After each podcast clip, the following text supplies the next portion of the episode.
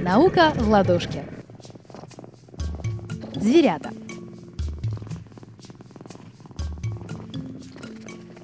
Привет, с вами Владислава Схановская. Сегодня я расскажу вам про свое любимое – коней, Исландию и исландских коней. И про одного веселого римского жеребца Инцитата тоже. Он был любимым жеребцом римского императора Калигулы. Калигула построил цитату конюшню из мрамора с яслями слоновой кости, золотой поилкой, пурпурными покрывалами и жемчужными украшениями. Но этого ему показалось мало, и инцитат получил дворец с прислугой. В новом жилище конь охотно принимал гостей. Вообще, изначально коня звали Парцелиусом. Это переводится как «поросенок». Императору это имя, конечно же, не понравилось, поэтому жеребца переименовали в Быстроногого, то есть в Инцитата. У этого коня даже была политическая карьера. Сначала Инцитат получил гражданство, а потом и место в Сенате. Калигула даже занес его в списке кандидатов на пост консула.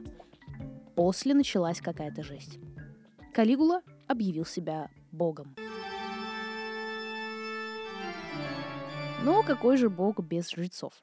Он назначил ими парочку человек и, конечно, своего коня.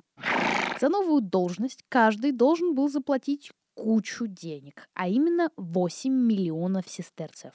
Для сравнения, на один сестерций можно было купить литр столового вина. На 500 сестерцев – мула, а раба – за 2000. А тут каждому нужно было взять откуда-то 8 миллионов. 8!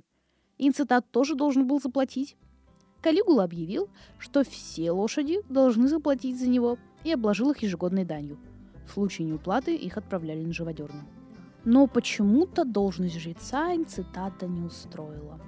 Калигула объявил коням воплощением всех богов. После убийства императора это сумасбродство закончилось. Но по тогдашним законам просто так из Сената вывести нельзя было даже коня. Но было учтено, что конь, в отличие от других сенаторов, никого не убил и не дал императору ни одного плохого совета. Ему урезали жалование и уволили, ведь теперь инцидат не подходил по финансовому цензу. Особое правило в отношении лошадей есть и в Исландии. Туда нельзя возить коней. Поэтому на острове сохраняется своя особая порода исландской лошади. Запрет на импорт коняшек был введен еще в X веке, потому что были попытки скрестить исландскую лошадь с восточной лошадью. Результатом стало ухудшение физических характеристик исландских лошадей, поэтому Альтинг, местный парламент, запретил импорт лошадей. Исландские кони уже более тысячи лет живут в изоляции от других пород – они практически ничем не болеют. И отсутствие импорта других лошадей исключает возможность попадания инфекции и вспышки эпидемии среди местных. Ведь у них нет иммунитета. И любой вирус вызовет повальную смертность. Даже все ввозимое снаряжение должно быть тщательно продезинфицировано. И получается, по закону, конь, вывезенный из Исландии для участия в международном чемпионате, никогда не сможет вернуться к себе домой.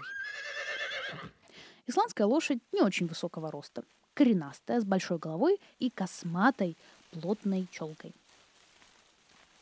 Но это не главная особенность исландской породы. У большинства лошадей в основном есть три аллюра – шаг, рысь и галоп.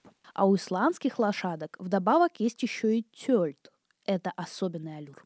Передними ногами лошадка совершает шагательные движения, высоко вскидывая ноги, а задние ноги в это время продвигаются далеко вперед – это очень красиво. Можете загуглить. Аллюр называется тельт.